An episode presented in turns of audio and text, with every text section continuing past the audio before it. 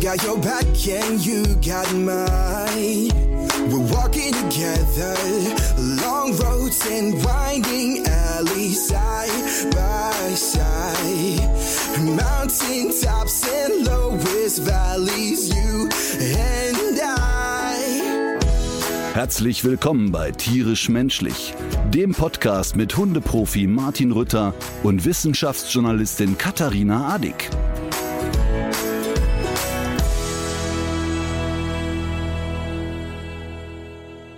Guten Morgen. Guten Morgen. Sollten im Hintergrund komische Geräusche sein, dann ist es die Kaffeemaschine. Also hier, hier gibt's ja noch andere Bewohner in diesem Hause. Und einer dieser Bewohner hat einen außerordentlichen Kaffeefetisch. Kennst du das? Dass Menschen so sagen, ich werde wach, ich habe noch nicht ausgeatmet. Ja.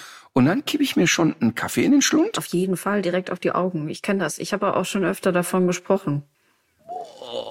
Für mich klingt das aber anders. also- ich glaube, das, da läuft wieder der Welpenhäcksler im Hintergrund. Und du versuchst jetzt da irgendwas in der? Richtung, also irgendwas, was gesellschaftlich anerkannter ist, versuchst du dir gerade auszudenken, was da abläuft. Ja, ich habe jetzt eine Kooperation mit der Welpenstube Winkel. Ja. Denn irgendwo müssen die Hunde ja hin, die nicht verkauft werden. Ist übrigens eine der meistgestellten Fragen.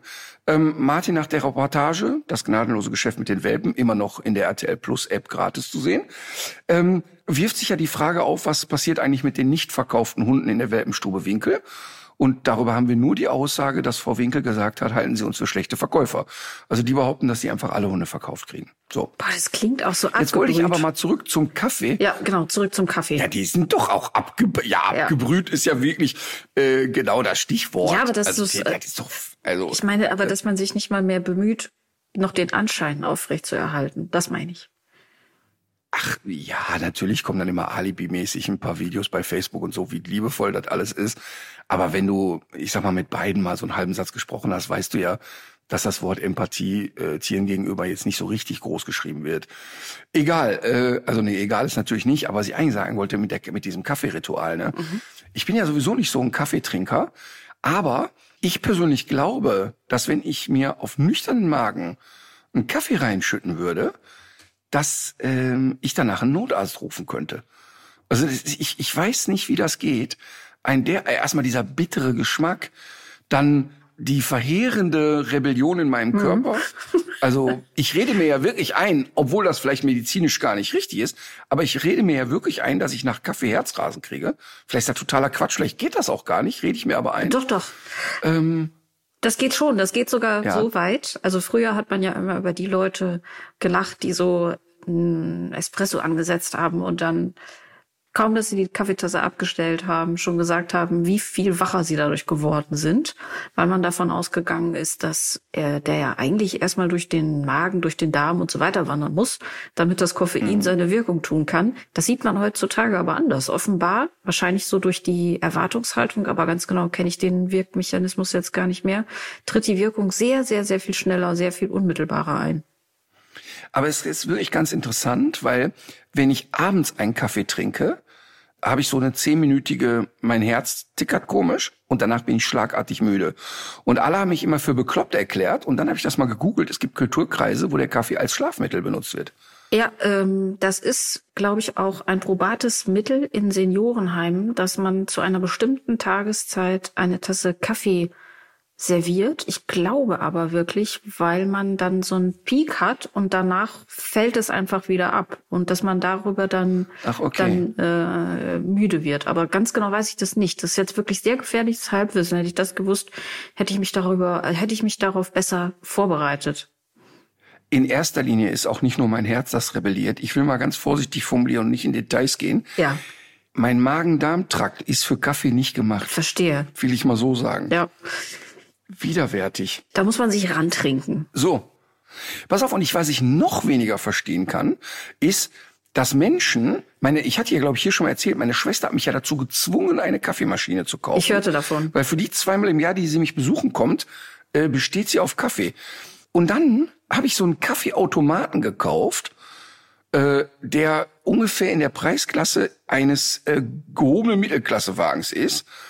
Und man ist ja Sklave dieser Maschine. Immer wenn ich die anmache, quäkt die mich an. Wasser fehlt, äh, Milchsystem reinigen, äh, was weiß ich, Bohnen auffüllen, der, was weiß ich, Behälter ist voll, leeren Sie den. Das ist Wahnsinn. Der soll doch, das Gerät soll doch für mich etwas machen. Ja, also immerhin sieht sie dich. Und Ja, es könnte vielleicht ja auch sein, dass deine Schwester sich ganz genau das dabei gedacht hat. Die, die will mich quälen. Ja. Das wäre typisch, ehrlich gesagt. So, pass auf, ich habe, ich hab, jetzt kommen wir zu den ernsten Sachen. Ich Ja. habe zwei Dinge. Das eine ist, wir hatten hier mal über mein Erlebnis mit dem Küchenplaner gesprochen, ähm, dass es im Prinzip nicht weiterging. Daraufhin haben ganz viele sehr nette Menschen mir geschrieben, äh, ich habe einen Küchenplaner, den kann ich dir empfehlen. Ich habe so super Erfahrungen gesammelt. Und das ist total nett. Ich habe auch eine Liste all dieser Küchenplaner angelegt. Zwei Dinge sind passiert. Wie immer, wenn ich solche Sachen selber mache und nicht ans Büro delegiere, die Liste weg. Finde ich nicht mehr. Ist einfach weg. Ähm, also, weil ich sie händisch gemacht habe, ich Troll. Das ist Punkt eins. Punkt zwei ist, also ich würde darum bitten, dass die Community nochmal im Raum Köln, Bergheim kompetente Küchenplaner empfehlen könnte. Aber schön wäre, wenn ein Foto der Küche dabei wäre, die geplant wurde. Denn eine Dame hat mir eine Küche dazu geschickt. Und ich will mal so sagen, ähm, das hätte ich selber mit der Laubsäge hinkriegen können. Und das ist aber nicht die Idee. Also ich möchte schon jemanden, der kreativ ist, der coole Sachen macht und so. Also, liebe Küchenplaner, ähm, bitte meldet euch. Das ist die eine Sache. Ja. Jetzt zu dem viel weniger wichtigen Thema. Wir haben in der letzten Woche ja eine Folge gehabt, die, sage ich mal, nicht nur zwischen uns emotional wurde, ähm, äh, sondern es hat auch tatsächlich die Community an vielen Stellen sehr emotionalisiert. Und zwar haben wir über das Thema Klimakleber ja geredet. Und ähm, äh, da sind ein paar echt spannende Dinge passiert. Das eine ist, ich habe ja, nachdem wir die Aufzeichnung beendet haben, habe ich dir ja sofort gesagt, boah, mein Harmoniebedürfnis macht mich gerade kirre. Und nicht, dass ich jetzt Sorge habe, dass wir jetzt nachhaltig uns beschädigt haben in der Sendung. Aber ich kann da ja so schlecht mit umgehen, wenn für einen Moment so Disharmonie ist. Ich kann auch mal irgendwie anderer Meinung mit jemand sein, aber wenn ich jemanden mag, dann ist es danach direkt so, oh Gott, oh Gott, oh Gott, oh Gott, ich möchte das sofort äh, glatt ziehen und sagen, hör mal, das ist aber jetzt nicht irgendwie komisch gemeint. Und wir hatten ja ganz kurz darüber geredet, dass das ja aus meiner Sicht sehr stark mit meiner Kindheit zu tun hat. Meine Eltern haben mir ja nie so ein, so ein Grundvertrauen vermittelt und, und ähm, das ist ja so ein bisschen mein Thema, dass ich halt schnell, ich bin sehr, sehr harmoniebedürftig. Ja. Ich kann also wirklich Zankerei nicht so ab. Ne? Hatten wir ja kurz drüber geredet, war für uns ja jetzt auch kein nachhaltiges Problem.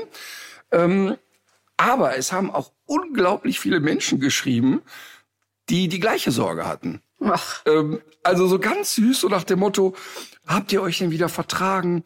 Es wäre ja so schade, wenn danach jetzt etwas zwischen euch stehen würde.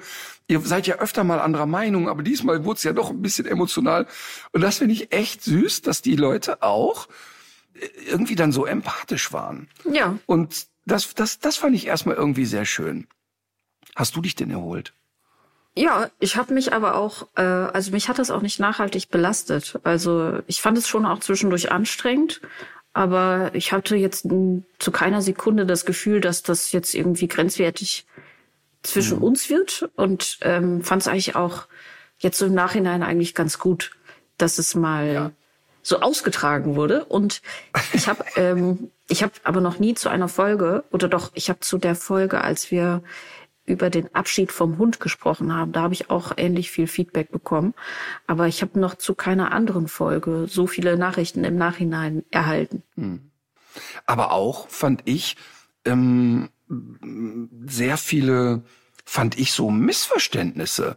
Also ich habe ja Nachrichten bekommen von also Katharina verherrlicht Gewalt von Demonstranten über äh, ja jetzt hör doch dieser Frau endlich mal zu und kannst du die mal ausreden lassen und Ja. äh, du hast nur emotional argumentiert ähm, bis hin zu Herr Rütter ich bin maßlos enttäuscht dass sie die letzte Generation so verteufeln. Und das gipfelte darin, dass mir ein Zuhörer eine ziemlich lange Nachricht geschrieben hat, dass er ähm, mich so sehr schätzt, weil ich ja gerade zu den alten weißen Männern gehöre, die sich reflektieren, die sich für Frauenrechte stark machen, die junge Leute hören wollen, die auch mal in der Lage sind zu sagen, oh, da habe ich echt scheiße geredet oder das mache ich heute anders als früher. Und umso mehr hätte es ihn schockiert, wie negativ ich die letzte Generation dargestellt hätte. Und deshalb hätte er jetzt zum einen demonstrativ einen dreistelligen Betrag an die letzte Generation gespendet, aber zum anderen müsse er mir jetzt leider mitteilen, dass er mir entfolgt und nie wieder eine Folge hören wird. Ich habe ihm darauf eine Sprachnachricht gemacht, wie ich das ja wirklich oft mache, wenn mich Sachen packen. Und dann habe ich ihm gesagt, so sinngemäß, dass ich total seine Kritik verstehe und, und wirklich nachvollziehen kann, dass das in dem Podcast vielleicht an vielen Stellen von mir ein bisschen holprig rüberkam. Aber wenn er sich doch ein bisschen mit mir beschäftigt, dann muss er doch sehen, dass ich wirklich in dem Fall auf der richtigen Seite stehe und natürlich nicht die letzte Generation in Frage stelle oder die Fridays for Future Bewegung, sondern ganz im Gegenteil. Ich ja Bedenken geäußert habe, dass es der Sache vielleicht schädlich sein könnte und in keinem Fall bin ich gegen Menschen, die auf die Straße gehen oder irgendwas in der Art und äh, fühle mich da schon auf der richtigen Seite stehend. Auf diese Sprachnachricht kam leider keine Antwort mehr, aber das ist natürlich ein wesentlicher Punkt, dass dass man das noch mal gerade rücken muss an vielen Stellen. Ja, aber das muss ich auch sagen, mich hat mich hat die Bandbreite der der Reaktionen tatsächlich auch irritiert. Also das, was ich so persönlich bekommen habe über meinen Instagram Account war ausschließlich positiv. Das kann man ja jetzt nicht von den Kommentaren sagen, aber die Kommentare waren auch in sich so extrem, äh, also dass man sich so gefragt hat, ach, wie viele verschiedene Folgen haben wir denn da jetzt eigentlich produziert? Also ja. das fand ich sehr interessant. Und ähm, eine Sache, die bei mir jetzt aber auch so ein bisschen hängen geblieben ist, es gab ja in der Diskussion auch immer wieder so den Moment, dass du ähm, gesagt hast, so, ja, aber jetzt sag mal, wie ist das denn? Oder wie findest du mhm. das denn? Und ich habe mir das lange, äh, also das hat bei mir auch länger gebraucht, dass ich in, in so Momenten, wenn ich das gerade nicht weiß, wie ich das sehe, dass ich das dann auch nicht sage. Und mhm. ich finde, das ist etwas, das sind so Situationen, in die man öfter mal äh, so reingerät, dass man dann einfach weil man dann so diesen, diesen Druck empfindet, mit irgendwas rauspoltert, was man dann, ja. was man dann hinterher aber bereut, ne? Oder was man, wo man eigentlich gerade im Moment gar nicht, gar keinen Bezug zu hat, ob man das und gar nicht weiß, ob man das gerade wirklich so meint. Und ähm, also das haben einige Leute haben das, glaube ich, auch richtig eingeordnet, andere nicht. Mhm. Aber das war tatsächlich bei mir gar nicht Taktiererei oder irgendwie so auf einen bestimmten Effekt hin, sondern mhm. wirklich einfach nur, weil ich da ehrlich sein wollte. Ja, und das ist auch eigentlich von der letzten Folge ähm, das, worüber ich mich als äh, somit am größten über mich selber ärgere, weil ich ja dann so in, also in Rage ist jetzt vielleicht übertrieben, aber so emotional war, dass ich dir ja da in dem Moment auch überhaupt nicht eingestanden habe zu sagen, ja okay, da denken wir jetzt noch mal eben kurz drüber nach. Ja. Und es gab äh, zu dieser Folge ein äh, für mich doch sehr prominente Person, die mir da, ich will es mal vorsichtig formulieren, ordentlich den Marsch geblasen hat. Also es fing damit an, dass äh, Marleen, jetzt muss man dazu sagen, dass meine Kinder den Podcast natürlich nicht regelmäßig und, und immer hören. Aber die kriegten natürlich mit, oh, Klimakleber, äh, spannendes Thema, hören wir mal rein. Das Abendessen begann mit dem Satz von Marleen. Also ich möchte das hier mal vor allem klarstellen, Zitat wörtlich. ähm, also ich bin eindeutig Team Katharina. Und dann habe ich natürlich oh schallend gelacht und habe gesagt, aber hör mal, du wärst auch Team Ameisenbär, Hauptsache eben nicht Team Papa. Also ich weiß nicht, ob das jetzt wirklich inhaltlich begründet ist. Hör mal, und dann gab's aber reichlich. Dann hat die, und ich fand das so toll, dann hat die mich wirklich zugeschwallt mit Argumenten und mit ihren Gedanken und, und, und. Das war einfach herrlich und ich, und ich liebe das ja. So, dann dachte ich so, jetzt haben wir's ja. Ich habe dann halt eine Dreiviertelstunde oder eine halbe Stunde die Litanei über mich ergehen lassen. Und dann kriegte ich nachts um eins, aber wirklich die längste WhatsApp meines Lebens mit einer total langen Litanei meines 20-jährigen Sohnes Moritz, ähm, die sich echt gewaschen hatte, fand ich. Also so der Tenor war, ob ich noch ganz knusper wäre. Ich wäre immerhin eine öffentliche Person, die ja da draußen wahrgenommen wird, durchaus als humorig, aber als ein engagierter, kluger Typ. Und äh, deshalb sollte ich mir mal gefälligst über die Wucht meiner Worte bewusst werden und hat dann noch mal Dutzende Argumente gegen mich geliefert. Ging um ein Uhr los. Dann habe ich halt irgendwie, oder 1.30 Uhr, weiß ich nicht mehr, dann habe ich natürlich darauf geantwortet und habe erstmal gefragt, sag mal, hast du das formuliert? Und dann kam direkt so, hä, was soll das denn jetzt? Äh, ja, ich, weil das halt so viel war, ne? Und der ist eher so schreibfaul. Und dann kam noch, noch ein Bombardement hinterher und dann habe ich den angerufen und dann haben wir eine Stunde nachts telefoniert und haben darüber geredet, über die Folge, über äh, welche Art von, äh, sag ich mal, welche Art zu demonstrieren ist vernünftig und so weiter. Und es war total interessant. Und ich war am Ende dieses Gespräches äh, total erschöpft und habe gedacht, so jetzt haben wir irgendwie drei Uhr nachts und irgendwie musste ich jetzt auch mal ins Bett gehen und dachte, so jetzt haben wir's. Dann schob der noch mal drei Sprachnachrichten nach. Also ja, ihm wäre noch was eingefallen und übrigens das und das und das. Und ich liebe das einfach. Der Knirps geht, fängt ja jetzt im Herbst an, Sozialwissenschaften zu studieren und interessiert sich halt wirklich für Politik und die Welt und so weiter. Und ich war dann richtig so beseelt von so väterlichem Stolz, dass ich Kinder habe, die durch Erziehung und auch durch ihren Charakter einfach total gelernt haben, für ihre Dinge einzustehen und auch nicht zu zucken. Und ich habe dann Moritz gefragt und habe gesagt, hör mal, ich finde das irgendwie total gut. Hast du Lust, darüber mhm. im Podcast zu reden? Ähm, und dann war natürlich so das Übliche. Der Moritz ist ja dann nicht so, ja, ich habe da irgendwie Bock, öffentlich zu sein oder so. Und dann war direkt so, nee, wir haben das doch jetzt besprochen. Was soll das denn jetzt? Und dann habe ich gesagt, ja, aber ich glaube, dass es gut ist, wenn Menschen in deinem Alter zu Wort kommen zu dem Thema. Und ich finde auch gut, wenn wir das nochmal so durchgehen. Und ähm, dann ja. hat er. Das sind ja auch so Konfliktlinien, die in anderen Familien auch verlaufen. Total, total. Und es ist, ich habe dann am nächsten Tag ja nochmal mit ihm telefoniert und habe gesagt, hör mal, ich finde das saugut. Und bei vielen Dingen, die du da gesagt hast, gebe ich dir auch total recht. Die verstehe ich auch und die muss ich versuchen zu ändern. Bei manchen bleibe ich aber dabei. Und dann ging es wieder los. Mhm. So, und dann hat er gesagt, ich schlafe da mal eine Nacht drüber und hat sich jetzt entschieden, dass er mal eine Folge dazukommt. Freue ich mich total drüber. Mhm, super. Ähm, aber ich habe auch ein bisschen Schiss davor. Ich, äh, ich das glaube ich dir sofort. Finde ich super. Ja, es wird jetzt in eine der nächsten fünf, sechs, sieben Folgen wird er dazukommen. Und äh, dann gucke ich mal, was Sehr ich alles gut. rausschneide. Ich habe, ähm, also ich, ich habe ja schon gesagt, es gab ja sehr durchwachsene Reaktionen, eine große Bandbreite und ich lasse auch wirklich jedem seinen Eindruck von dieser Diskussion ähm, und auch von den jeweiligen Argumenten.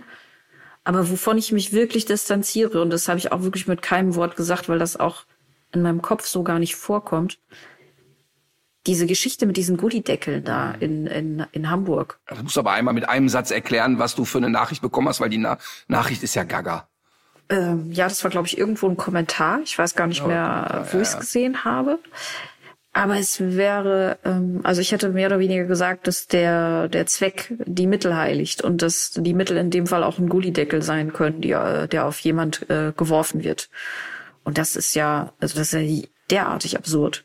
Und wie gesagt, also ich kommentiere ja nicht viel und ich finde auch wirklich jeder soll da, soll sich da sein Bild von machen. Und ähm, das ist auch alles, das alles legitim und, und gut und will ich überhaupt gar nicht bewerten, aber das geht zu weit. Also das, äh, das, äh, da, das finde ich auch nicht in Ordnung. Das kann mir auch keiner erzählen, dass er das oder sie das wirklich so verstanden hat. Mhm. Das war eine Diffamierung. Total. So, aber ähm, wir wollen heute, haben wir noch ein paar andere Themen auf dem Zettel. Ja, und ich befürchte unter anderem ein Rasseporträt. Das haben wir auch dabei, oh, genau. Mann, ich würde aber sehr gerne mhm. ähm, mal ganz kurz unsere Kolleginnen unterstützen, die an der Sendung Mein perfekter Hund arbeiten. Und oh. zwar sind wir da gebeten worden, mal einen kleinen Aufruf zu starten, mhm. denn da werden immer noch Kandidatinnen und Kandidaten gesucht, die auf der Suche nach einem Hund sind. Du kannst ja vielleicht mal äh, ein bisschen was über das Format erzählen. Also äh, sagen wir mal so, die Entwicklungsgeschichte Martin Rütter Goes Fernsehen war ja eigentlich immer, irgendwo ist die Kacke am Dampfen, wir rufen den Rütter an, der versucht das irgendwie hinzubügeln oder den Leuten zu erklären, wie sie es hinkriegen können. Das war eigentlich so der gelernte Prozess. Früher Couch für alle Fälle, dann Hundeprofi und hast du nicht gesehen. So.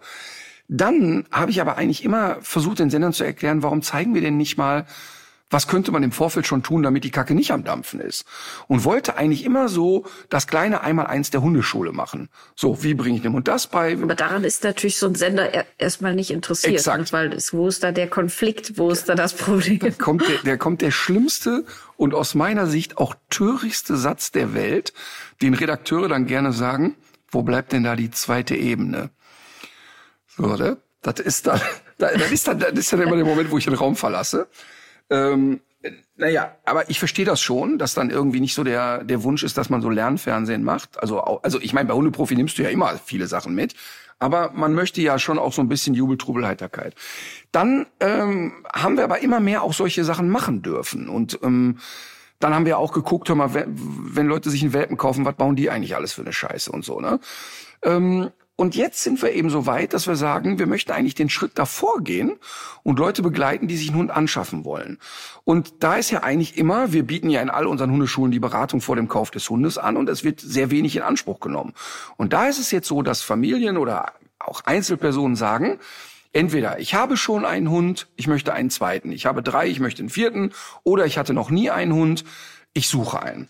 Und dann gehen unsere Trainer dahin, besprechen mit denen so ein kleines Anforderungsprofil, worauf habt ihr denn Bock, was sucht ihr denn? Und dann machen wir uns gemeinsam auf die Recherche. Der eine sagt, hör mal, es muss dieser und jene Rassewelpe sein. Ähm, die meisten sagen, ach nö, ich nehme einen Hund aus dem Tierschutz. Und dann fangen wir an zu suchen.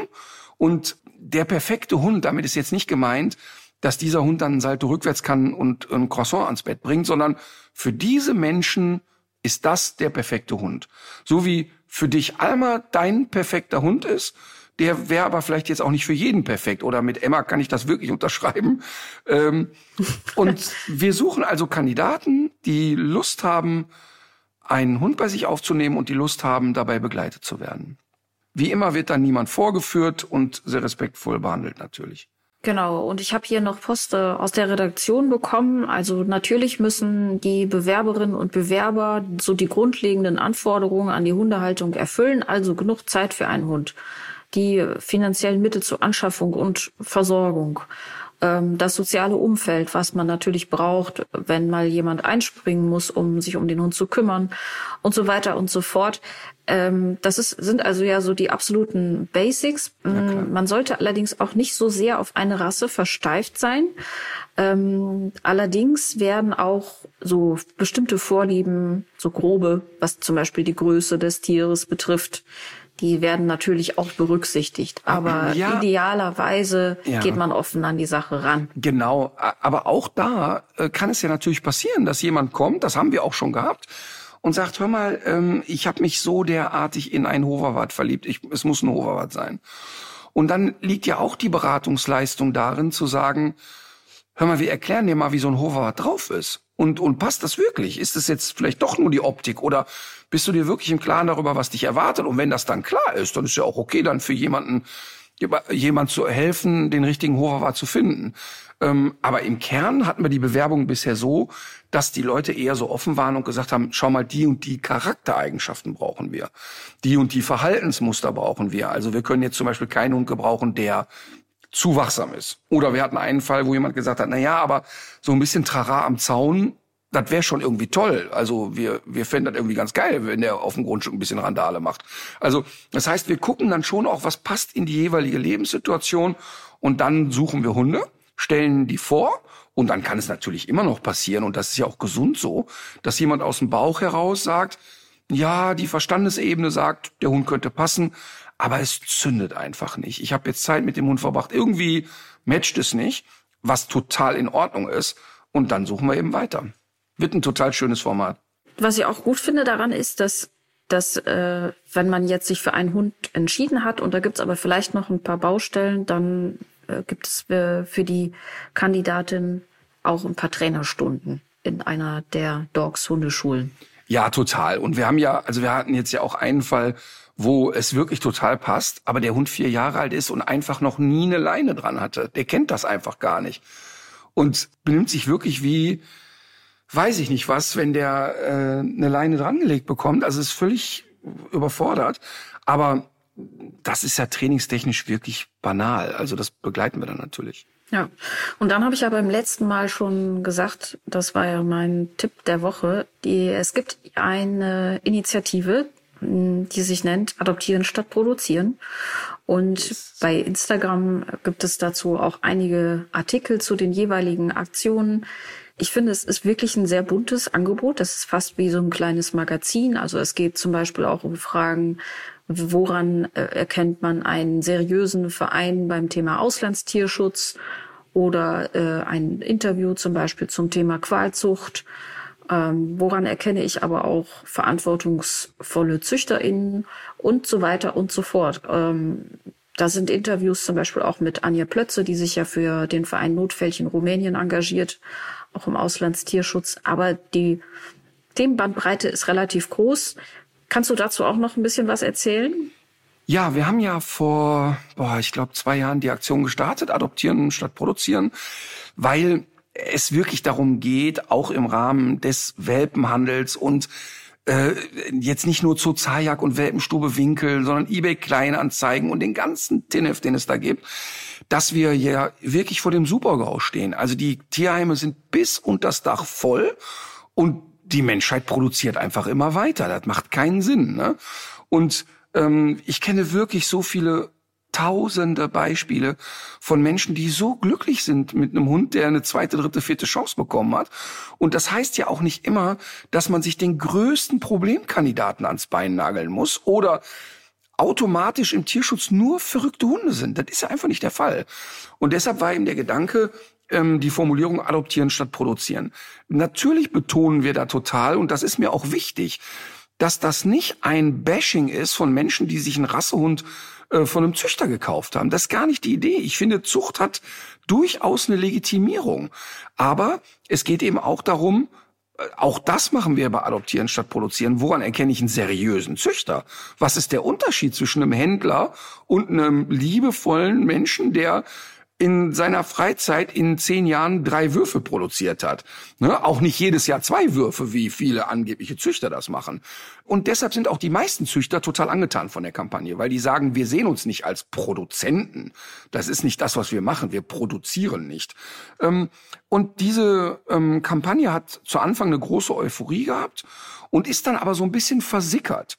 Und deshalb kamen dann aus dem Team, vor allen Dingen von äh, Johanna, und Sonja ja so die Idee, ey, wir müssen das eigentlich wieder aufgreifen. Wir lassen das jetzt so dahin wabern, haben eine schöne Internetseite gebaut, der Instagram-Account adoptieren statt produzieren ist natürlich besonders lebhaft. Und die Leute können uns da ihre Erfahrungsberichte schreiben, auch das, was mal nicht so gut gelaufen ist, ähm, mal eine Warnung aussprechen oder aber auch ihre schönen Geschichten erzählen. Und das ist ein total buntes Portal, das ist jetzt seit ein paar Wochen online. Ja, bisher ist da, da erst 8000 Follower was jetzt keine Riesenmasse an Menschen ist, aber trotzdem sind es 8000 Leute, die sehr aktiv da sind. Ähm, macht totalen Spaß und soll einfach einmal mehr dazu beitragen, dass auch Leute, die vielleicht noch so ein bisschen unsicher sind, sagen, nee, da bekomme ich Ratschläge, aber ähm, wir wollen es da auch nicht zu telekollegmäßig machen. Es ist auch einfach wirklich, da sind auch einfach wirklich sehr süße Geschichten einfach dabei. Das finde ich auch. Und äh, das hat mir Johanna auch noch mitgegeben, dass wirklich da gar keine, also dass das erstmal sehr offen ist für Vorschläge, Rückfragen oder auch wenn man zum Beispiel mal einen Interviewgast oder äh, Interviewgästin hat, die gut sein könnte für das Format und dass es nicht darum geht, da irgendwelche Lager zu bilden, sondern eher die Leute, die sich gegen dieses Schindluder positionieren wollen und gegen diese, äh, gegen dieses Tierleid.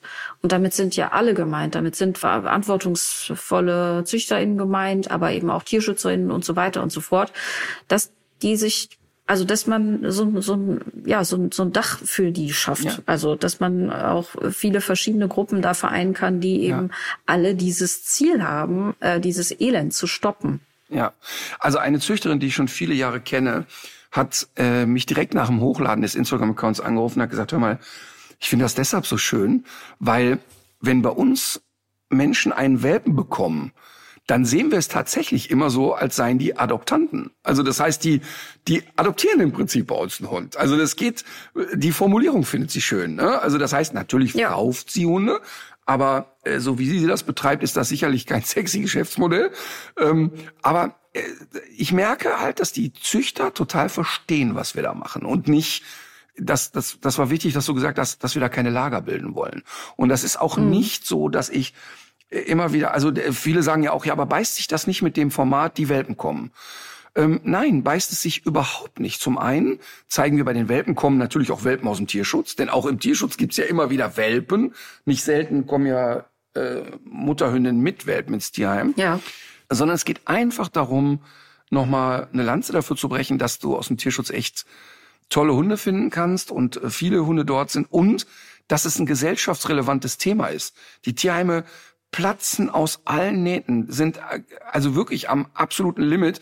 Nicht nur physisch und psychisch die Mitarbeiter, also das ist echt aufreibend, was die da machen, sondern ganz stumpf finanziell. Also es gibt Tierheime, die werden schließen, weil sich einfach die Kosten nicht mehr leisten können. Und dann ist das echt ein gesellschaftliches Thema. Ja. So kommen wir denn jetzt endlich mal zum Rasseporträt. Ich such's schon. Ich habe mich vorbereitet. Ich habe jetzt 250 Zahlen auswendig gelernt damit kommst du nicht ganz hin. Es handelt sich heute um die Standardnummer 339. Ja, ich habe ja bei 100 angefangen. oh, die ideale. Höhe des Rüden liegt bei 36 Zentimetern, bei der Hündin bei 33 Zentimetern. Äh, Reiter lieben sie, aber auch pferdelose Zeitgenossen begeistern sich für diese Hunderasse. Verständlich. Ich weiß es. Ich weiß es. Also wenn, wenn doch jetzt gerade ein Hund in der Größe bei Reitern beliebt ist, ja. dann sind wir doch so bei, also ich hätte jetzt, wenn du die Größen nicht genannt hättest, hätte ich den Jack Russell gesagt. Jetzt habe ich aber ja von der Größe etwas höher als ein Jack Russell. Also sind wir doch, ich würde mich echt wundern, wenn wir nicht beim Parson Russell sind. Ich gratuliere dir ganz so. herzlich an der Stelle. Das ist natürlich richtig. Und ich mache das ja auch so. Ich weiß, ich will dich ja auch bei Laune halten. Du brauchst ja zwischendurch auch mal ein Erfolgserlebnis. Und deswegen habe ich das heute ganz besonders leicht für dich gestaltet. Ah, herrlich.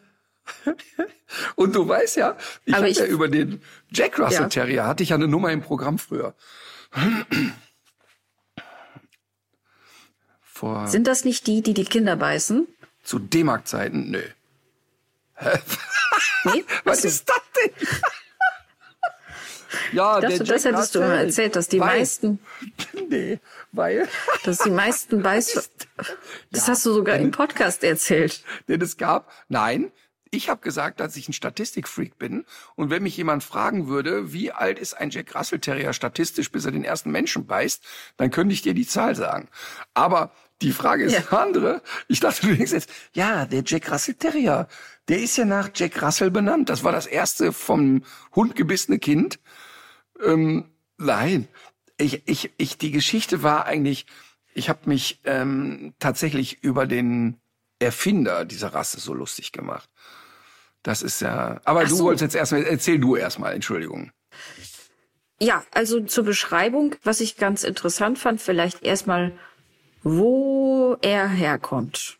Der Ursprung der Rasse geht auf das Jahr 1795 zurück, zumindest indirekt, denn zu diesem Zeitpunkt wurde John Jack Russell geboren. Der Brite arbeitete später als Pfarrer. Ach so, das ist ja die Geschichte, ne? Ja. Die du erzählen wolltest. Ja. Und gilt als Urvater der Rasse Parson Russell Terrier. Der Jäger und Reiter schwärmte nämlich von Herzen für Terrier. Als Internatsschüler ja. Aber war John Russell ganz kurz, endlich ganz ganz kurz. Mhm. Jetzt jetzt hör mal ganz kurz, was du gesagt hast. Der Mann ist Pfarrer und Jäger. Und Reiter. Mhm. Ja. Ich finde das sehr, sehr interessant, dass jemand der Nächstenliebe predigt, parallel mit der Wumme durch den Wald rennt. Ähm, das ist Punkt eins. Da, das finde ich schon wirklich, da muss mhm. ich schon wirklich sehr, sehr drüber schmunzeln. Und er war ja äh, hochpassionierter Fuchsjäger der hat ja, äh, sag ich mal, sich sehr an der Fuchsjagd aufgegeilt, heißt es. Ja, aha, aha, oh. Mhm. Mhm. Ja. Ja. Okay. So. Ähm, und ja, dann doch so viel dazu. Was mhm. interessant ist auch, finde ich, der die Beschreibung zu dem Hund, äh, das habe ich jetzt aber nicht aus dem VDH-Rasselexikon, sondern von der FCI-Seite, derber, widerstandsfähiger Arbeitsterrier, besonders für die Arbeit unter der Erde geeignet. Das hätte ich jetzt gar nicht gedacht bei so einem hochbeinigen Tier. Ja, also die, da ist dann auch wahrscheinlich der Schwerpunkt mehr auf dem Jack Russell, aber der Parson kommt schon auch gut rein. Ähm, die sind ja schmal, die sind filigran und also ich glaube, dass wir, ich glaube, dass jeder schon mal einen Jack Russell gesehen hat. Und der Parson ist halt ein bisschen hochbeiniger. Ähm, und die sind sich vom Typ aber doch relativ ähnlich. Ich finde den Parson tatsächlich sogar ein bisschen gemäßigter an vielen Stellen. Ähm, mhm. Aber was ich halt eben so lustig finde und was ja eben der, das, das, ich finde ja das Spannende am Jack Russell und am Parson Russell Terrier, oder, oder hast du noch irgendwelche geschichtlichen Dinge vorzutragen? Äh, nee, das nicht. Also jetzt nur so die üblichen Sachen, wie das Gemüt beschrieben wird und ähm, vor welche Herausforderungen äh, der Charakter des Hundes den Halter und die Halterin stellt, solche Sachen. Ja, aber dann mach doch mal erst. Entschuldige. Die Terrier mit dem temperamentvollen Gemüt sehen nicht nur pfiffig aus, sie sind es auch. Intelligenz, Einfallsreichtum und Unternehmungslust verschmelzen bei ihnen zu einer explosiven Einheit. Jede Menge Spaß inklusive. Sie nehmen das Leben mit Volldampf und lieben die Zuwendung ihres Menschen ebenso wie eigene Entscheidungen. Parson Russell Terrier sind eine kleine Herausforderung, für die sich sicherlich jede Anstrengung lohnt. Da geht's noch mal äh, darum, also dass sie eben auch körperlich sehr aktiv sind, wie viel Temperament sie mitbringen, ähm, dass sie äh, besonders auch so an sportlichen Geschichten Spaß haben, also bei der Fahrradtour beim Joggen oder Walken, beim Ausritt oder eben auch auf dem Hundeplatz und dass sie sich zum Beispiel auch für Agility und Flyball begeistern können. Äh, ja, und zur Erziehung ähm, wird immer wieder das ausgesprochene Selbstbewusstsein herausgestrichen. Dem gelte es, wie in allen anderen Bereichen der Erziehung, mit Konsequenz zu begegnen. Ungeduld und Nervosität sind schlechte Berater bei der Erziehung des intelligenten Hundes. Ihn überzeugt eher ruhiges, souveränes und gerechtes Auftreten. Der Einsatz lohnt. Wer von Beginn an mit der Erziehung seines Terriers konsequent am Ball bleibt, profitiert von einem unkomplizierten, angenehmen Vierbeiner und in diesem Fall äh, ist es womöglich eine lange Zeit, denn das noch zur Gesundheit. Der Parson Russell Terrier gilt als relativ gesund und hat eine Lebenserwartung von 14 bis 16 Jahren und ähm, soll auch im fortgeschrittenen Alter häufig noch sehr fit sein. Ich fand interessant, also das wird eigentlich überall geschrieben, dass die Hunderasse generell als eher robust gilt, aber dass es natürlich trotzdem so ein paar Dispositionen gibt für bestimmte Geschichten. Also äh, die Kniescheibe ist es auch wieder. Dann gibt es äh, ein paar Augenkrankheiten, die leicht gehäuft auftreten und auch äh, Zahngeschichten. Also es gibt durchaus einige Sachen, die da auch für den Parson Russell genannt werden, aber wie gesagt, grundsätzlich robust. Ich glaube, Robusten ist die größte Überschrift beim Jack Russell Terrier ähm, oder beim Parson Russell. Also ich glaube, dass ich mich äh, im Rentenalter dazu hinreißen lassen könnte, mal irgendwo einen gebrauchten Parson Russell einzusammeln. Ähm, Ach was. ja, doch, ich mag die wirklich sehr. Man muss auf ein paar Sachen echt achten. Es ist seit vielen Jahren natürlich ja, doch gerade bei diesen ganzen Vermehrerstationen wenig auf Verhalten selektiert worden in der Zucht, sondern mehr auf so optische mhm. Standards. Und das ist ja immer Gift für eine Rasse, denn was du beim Parson Russell nicht gebrauchen kannst, ist, dass mit den Knallgranaten noch weiter gezüchtet wird, weil die haben schon ein hohes Aktivitätslevel und aber manchmal leider einen echt überbordenden Jagdtrieb. Also deshalb äh, ist dieser Hund auch natürlich oft bei Drückjagden eingesetzt und ähm, der ist aber ein totaler Allrounder. Also der geht in Bau, der apportiert sensationell. Das sind total apportierfreudige Hunde. Ähm, der, der, mit dem kannst du vorstehen, mit dem kannst du eine Nachsuche machen, mit dem kannst du im Grunde alles machen. Da gilt die Marschroute aber natürlich immer, den bitte im ersten Jahr erstmal ein bisschen runterkochen, dass der erstmal durchatmen lernt ich muss wirklich darüber schmunzeln, weil der, zu den Reitern passt dieser Hund natürlich super, weil du natürlich mh, mm, dem Hund gut beibringen kannst, spring am Pferd hoch. Also das heißt, ich kenne viele Reiter, die dem Hund beibringen, so setz dich hin, ich sitz auf dem Sattel, komm ran und hops mal so auf mein Bein, dann nehme ich dich hoch und leg dich mit auf den Sattel und dann reiten wir mal drei Stunden. Also die mhm. sind wirklich, mit denen kann man echt viel machen. Die Leute unterschätzen aber, wie schnell sich dieser Hund wieder erholt. Ich sehe das ja bei uns im Wald ganz häufig, dass dann irgendwie Mutti mit dem Pferd ausreitet. Das Pferd ist nach 20 Minuten klatschnass geschwitzt, weil es einfach auch nicht in gutem Trainingszustand ist. Äh, Mutti ist noch geschwitzter nach 20 Minuten und der Jack Russell ist nach zweieinhalb Stunden Ausritt gerade mal warm schüttelt sich und sagt, so Leute, jetzt haben wir, ich schlürfe mal ein Tässchen und dann können wir ja loslegen. Und das darf man wirklich nicht unterschätzen. Das sind Hunde mit einem wirklich hohen Aktivitätslevel. Man muss also echt aufpassen, die nicht noch zu überdrehen. Ja. Was ich bei denen aber ganz, ganz signifikant finde, ist, dass die sehr früh in die Geschlechtsreife kommen. Das heißt, dass ein Jack Russell Terrier mit viereinhalb Monaten eine Hündin schon läufig ist, ein Rüde schon das Bein hebt, ist gar nicht so ungewöhnlich. Dadurch haben wir ganz häufig mit denen in der Junghundegruppe oder in der Welpengruppe zunächst mal ja, natürlich äh, bisschen Schwierigkeiten, weil die in der Entwicklung oft schon viel weiter sind als alle anderen. Es fängt an mit der Motorik. Also der Jack Russell mit oder ein Parson Russell mit zwölf Wochen ist motorisch komplett ausgereift. Der ist total geschickt. Der weiß genau, wie er seinen Körper benutzt. Der ist nicht mehr tapselig und tollpatschig. Und jetzt soll der sich aber da irgendwie mit einem Berner Sennenhund unterhalten, der die Beine gar nicht voneinander kriegt mit zwölf Wochen. Ähm, und das führt dann dazu, dass die in aller Regel die komplette Gruppe vorführen. Das heißt, die kapieren sehr schnell, dass sie den anderen körperlich total überlegen sind. Und dann fängt die Pisackerei an. Ne? Dann geht das los mit mal in die Vorderpfote kneifen und dann hier, fang mich doch du Eierloch. Ne? Und lachten sich dann im Grunde die ganze Stunde über die Hunde kaputt. Das ist erstmal nichts Schlimmes. Das führt aber manchmal dazu, dass die ja so ein bisschen größenwahnsinnig werden und auch innerhalb der Hundegruppe zu schnell zu viel Aufmerksamkeit kriegen.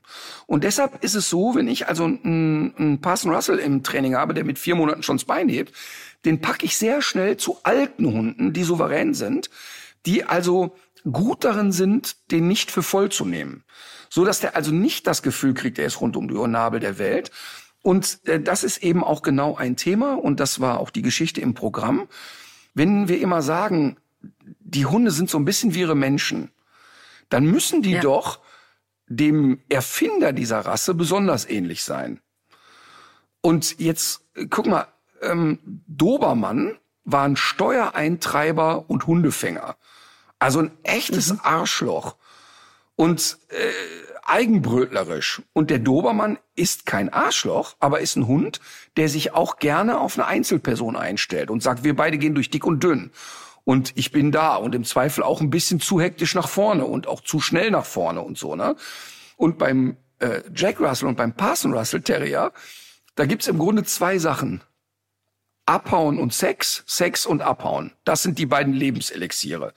Das heißt also, diese, diese jungen Rüden sind komplette Rammelmeier, haben nichts anderes im Kopf, sind nur auf Stravanz und wollen rappeln. Und jetzt schließt sich der Kreis. War nicht der Erfinder ein Pfarrer? Und ach so, da kommt die Pointe. Ah, jetzt verstehe und, und das ist ja. so, das ist das Bild, was ich vor Augen habe. Das ist also ein Typ, der gerne durch den Wald gerannt ist und gejagt hat, also einen hochjagdpassionierten Hund gezüchtet hat, der aber komplett oversext ist. Und das finde ich irgendwie interessant, will ich mal sagen. Ähm, also lange Rede, kurzer Sinn. Ich finde, dass wenn man einen Parson Russell Terrier kauft, wirklich wissen muss, was man da tut. Und dann machen die aber Spaß. Dann machen die echt Spaß. Ich finde die wirklich toll. Ja, cool. Ich habe gerade gesehen, ich habe noch eine Erkrankung übersehen. Das gibt offenbar auch so eine Besonderheit am Herzen, und zwar da, wo, äh, wo der Ausgang zur, zur Lunge ist. So eine Pulmonalstenose nennt sich das. Das scheint wohl auch äh, eher häufig, also gehäuft aufzutreten bei dieser Rasse. Mhm. Ähm, aber würdest du das auch sagen, dass du eher einen guten gesundheitlichen Eindruck von der Rasse hast, dass die ja also in aller Regel kommen die Leute nicht mit einem Parson Russell zu mir, der acht ist und die sagen, also das ist schon wirklich alles defekt. Das kann ich echt nicht so sagen. Jetzt bin ich kein Tierarzt, aber ich habe wirklich mit vielen Russell Terriern zu tun gehabt. Also, äh, also ich glaube, kaum eine Rasse habe ich häufiger im Training gehabt. Und da war wirklich nichts Signifikantes dabei. Also da muss man echt mal sagen. Also okay. diese Patellaluxation, also dass die Kniescheibe mal raushopst, das ist tatsächlich etwas, was ich hier und da schon mal bei denen erlebt habe. Sehr häufig haben die ja dieses so auf drei Beinen hoppeln. Also die laufen dann so zehn Schritte ganz normal und mhm. dann so wieder fünf hoppel, hoppel, hoppel und dann laufen sie weiter. Wird dann oft schön geredet als eine typische Jack Russell oder Parson Russell Angewohnheit, ähm, ist es aber in aller Regel nicht. In aller Regel ist es ein Fall für einen Tierarzt. Ach so. Ah ja, ja, ja. Nee, da kann ich mich auch, ich kann mich auch noch dran erinnern Äh, zu Schulzeiten kannte ich auch so einen kleinen und der hat das auch gemacht und da war tatsächlich auch die Annahme, dass der das für, für Aufmerksamkeit ja, machte. das gibt's natürlich auch immer, klar. Ähm, aber da ist es eben sehr, sehr häufig das äh, Kniescheibenthema. Aber insgesamt ist, wenn man den wie immer aus einer vernünftigen, seriösen Zucht holt, hat man eigentlich einen, einen fröhlichen Hund zu erwarten. Und da kann ich aber immer nur den kleinen Ratschlag nehmen, nimm die größte Schlaftablette aus diesem Wurf. Auch wenn du sagst, ja, ich will aber Agility machen, ich will aber, dass der aktiv ist. Ich habe wirklich noch nicht einen im Training gehabt, wo die Leute gesagt haben, also, der ist mir ein bisschen träge. Auch nicht mit 14. Also das ist, da ist schon echt Feuer drin. Wobei ich ja, und das mag ich ja an denen, ich hatte mal eine Hündin im Training, Nike, zauberhaft, also wirklich zauberhaft, total verliebt auch ins eigene Pferd und leckten sich immer gegenseitig ab zu begrüßen. Also wirklich ein, ein unheimlich netter, gut erzogener Hund, auch eine Halterin, die das wirklich super gemacht hat. Aber zu Hause, weil dieser Hund eben auch ausgelastet war, völlig cool. Also lag auf, auf der Couch rum und war mhm. entspannt. Ne? Also wenn die Grundbedürfnisse gestillt sind, sind die zu Hause auch cool. Super. Ich glaube, da freuen sich jetzt viele Leute, weil der Parson Terrier, der ist im Rasseporträt, da wurde der sich schon so oft gewünscht jetzt. Ähm, ich habe noch eine Frage aus den Hörermails herausgefischt, die auch des Öfteren gestellt wird. Und zwar zum Thema Zähneputzen. Du hast ja schon öfter gesagt, dass du beim Thema auch deine Meinung geändert ja. hast und äh, dass das ja auch durchaus bei einigen Hunderassen besonders wichtig ist, die mit Zahnproblemen zu kämpfen haben. Darum geht's aber jetzt gar nicht so sehr, sondern die Frage ist gar nicht mehr das Ob, sondern eher so das Wie. Und ähm, also es geht äh, eben in die Richtung, wie schafft man es, den Hund von Anfang an mhm so möglichst positiv mit dem Thema Zähneputzen vertraut zu machen? Ja, also äh, von Anfang an ist tatsächlich das Stichwort. Also das heißt, ich finde ja grundsätzlich gut, wenn ein Hund lernt, sich untersuchen zu lassen. Also, dass es für ihn okay ist, wenn ich mir die Pfoten mal in Ruhe angucke, wenn ich mal mit einer Zeckenzange an ihm rumfummle, wenn ich mal in die Ohren schauen darf, aber vor allen Dingen, wenn ich ihm auch in den Fang, also auch mal das Maul aufmachen darf und mal eine Left zu hoch und mal auch ein bisschen länger am Gaumen rumfummeln darf und so. Das muss man in kleinen Schritten aufbauen, ähm, immer wieder es positiv gestalten. Und was natürlich der große Charme ist, es gibt so zu Anfang als Einstieg, gibt's ja wie so Fingerhüte, Zahnbürsten, da schlupfst du so rein und da sind ein paar Borsten dran. Und da kann man eigentlich doch relativ schnell dem Hund ein angenehmes Gefühl geben. Das heißt, ich streichel den erstmal am Kopf damit und guck, dass er das schön findet und lass ihn mal dran schnüffeln. Und dann äh, kann ich auch mal in den Rachen oder halt nicht direkt in den Rachen, aber in, in, ins Maul äh, gehen. Viele machen das, indem sie da so ein bisschen Leberwurstpaste drauf machen, dass der Hund also merkt, ach guck mal, das ist irgendwie angenehm. Ähm, mhm. Bei vielen Hunden rate ich mhm. aber davon ab, weil sie immer nur den Kopf wegziehen und da mit der Zunge vorne dran wollen. Also dann eben nicht mehr stillhalten, weil mhm. sie das so mhm. interessant finden, was da passiert und das dann einfach in kleinen Schritten immer steigern. Und wenn du jetzt einen Hund hast, der schon eine problematische Geschichte hat, dann ist der Aufwand natürlich ein bisschen größer. Und dann sollte man auch sich vom Tierarzt mal beraten lassen. Und ich finde, die Frage ist ja nicht, warte ich, bis der Hund schon Zahnstein hat, sondern das kann ich auch alles prophylaktisch machen. Also ich finde ganz, ganz viele Dinge prophylaktisch. Also ich würde auch immer dazu raten, dem Hund mal einen Verband anzulegen. Einfach ihn daran zu gewöhnen, jetzt mache ich das mal mit dir. Ja. Oder keine Ahnung, dem mal daran gewöhnen, dass äh, ich mal was mit der Schere an dir abschnibbel, also mal ein Stück Fell wegschneide oder so. Ne? Ähm, also einfach, dass der sich daran gewöhnt, dass solche Dinge möglich sind. Und ähm, die Leute wundern sich immer, dass das dann auf einmal alles nicht möglich ist. So würde ich auch immer jedem raten, den Hund mal an einen Maulkorb zu gewöhnen. Und wenn es nur ist, für ein paar Wochen. Also nicht, dass der jetzt jeden Tag stundenlang damit rumrennt, aber es wird vielleicht der Moment kommen. Und wenn es ja. nur in der Bahn ist, also in Österreich musst du in der Bahn einen Maulkorb draufpacken und so weiter. Solche Dinge können ja alle auch nette Trainingsformen sein. Also es geht ja, ist ja auch eine Form ja. der Beschäftigung, solche Sachen zu machen. Vor allem dann äh, passiert es ja auch in einem Moment, wo beide entspannt Genau. sind. Und wenn es sonst sein muss, dann ist, ist ja oft die Stimmung da auch so ein bisschen spannungsgeladen und dann wird es Ja. natürlich umso schwerer. Augentropfen, Riesenthema. Also wie viele Hunde haben Probleme mit den Augen und die Leute sagen, für Geld und gute Worte kriege ich keinen Tropfen rein. Also Kann deshalb, ich übrigens, kann ich auch jedem Menschen empfehlen, das zu üben. Da habe ich auch mal eine sehr, sehr unangenehme Erfahrung gemacht. Ich weiß nicht, ob ich das schon mal erzählt habe. Habe ich schon mal erzählt, dass ich mir den Rohrreiniger ins Auge Oh. geschmiert habe? nee, Ja, Nein. ich habe Gedanken verloren, während ich telefonierte, eine Packung Rohrreiniger von A nach B bewegt. Und äh, irgendwann, so ein paar Minuten später, habe ich gemerkt, dass mir das Auge ganz heftig brennt. Und ich muss dann wohl genauso Gedanken verloren mir durchs Auge gewischt haben mit diesem Finger.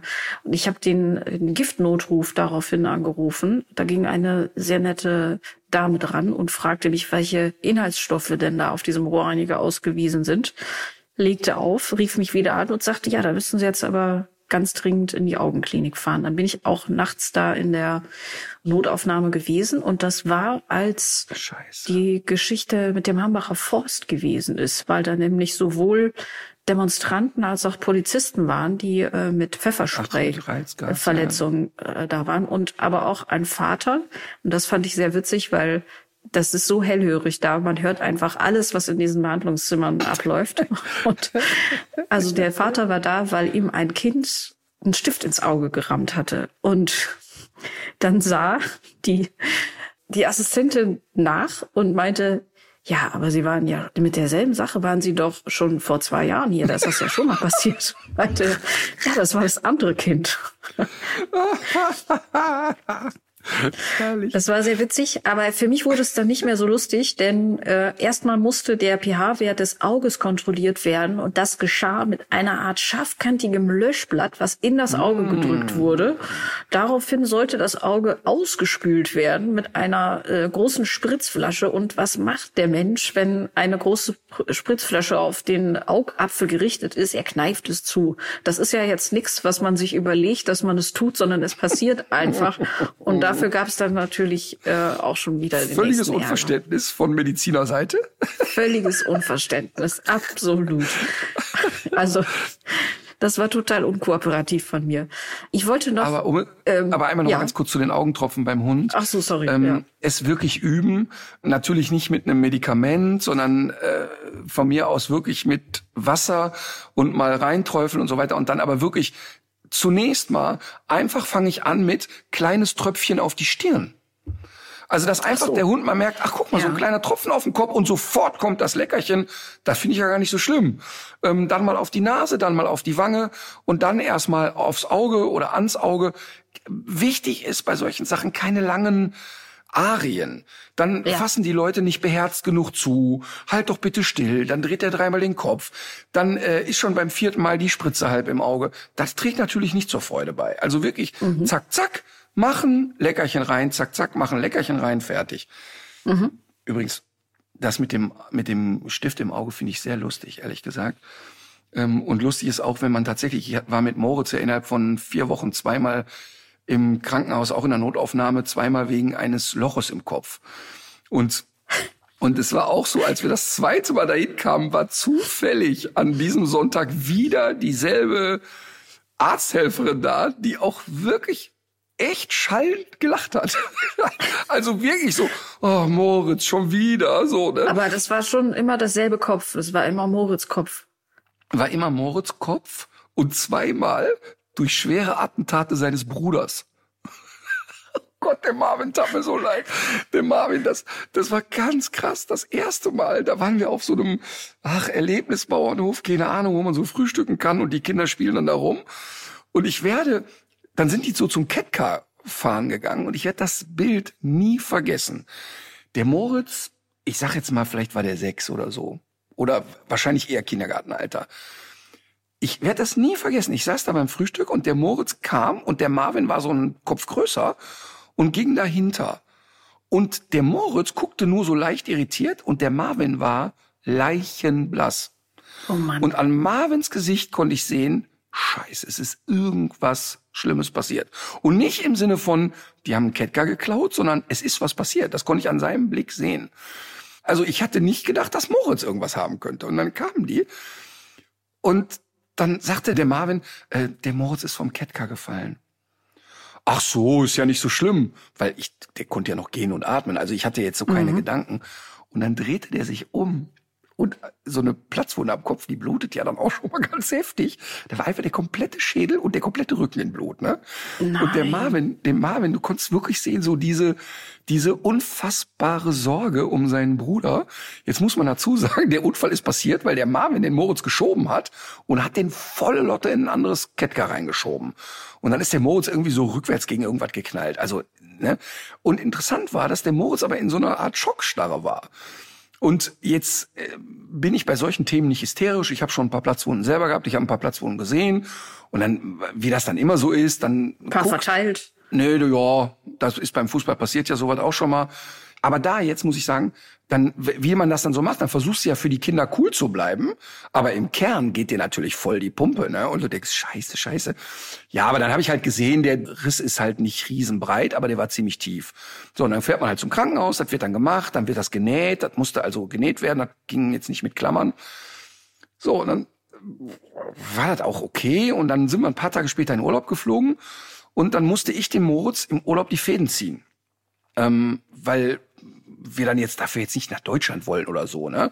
Aber ausgerechnet du, es hat sich, es war niemand da, der das, der dafür Ach, vielleicht noch ein bisschen mehr Geschick aufgebracht hätte. Ja, man hätte jetzt auf Fuerteventura auch zu einem Arzt gehen können, aber jetzt mal ernsthaft, ne? Fäden ziehen, also was willst du denn da falsch machen? Also das war ja jetzt nicht, äh, also das war jetzt, wir reden von vier Stichen am Kopf, da kannst du ja nichts falsch machen. Ja, nee. So, Fäden gezogen, Kind auch brav durchgehalten und dann Drei Wochen später spielten die beiden im Garten Fußball und Marvin unterschätzte seine Kräfte und Moritz doppelter Rittberger mit dem Kopf auf dem Blumentopf und Scheiß. Ja, diesmal aber glücklicherweise nicht am Hinterkopf, sondern vorne.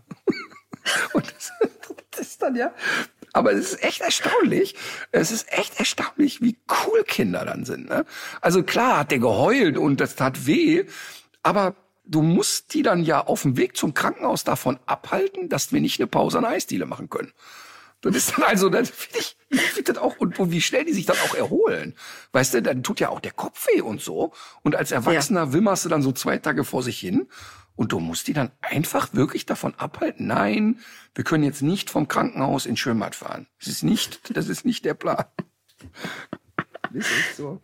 Wie sind wir darauf gekommen? Ach so, du hast dir Domestos in, ins Auge geschmiert. Äh, genau, irgendwie so ein Zeug war das. Ich habe noch was Interessantes gelesen. Und zwar, äh, die solche Artikel gab es schon mal von, äh, vor einigen Jahren. Es gibt eine Fleischallergie durch Zeckenbiss. Hast du davon schon mal was gehört? Wie äußert sich denn dann die Allergie, wenn ich dann Fleisch esse? Ähm, also Übelkeit.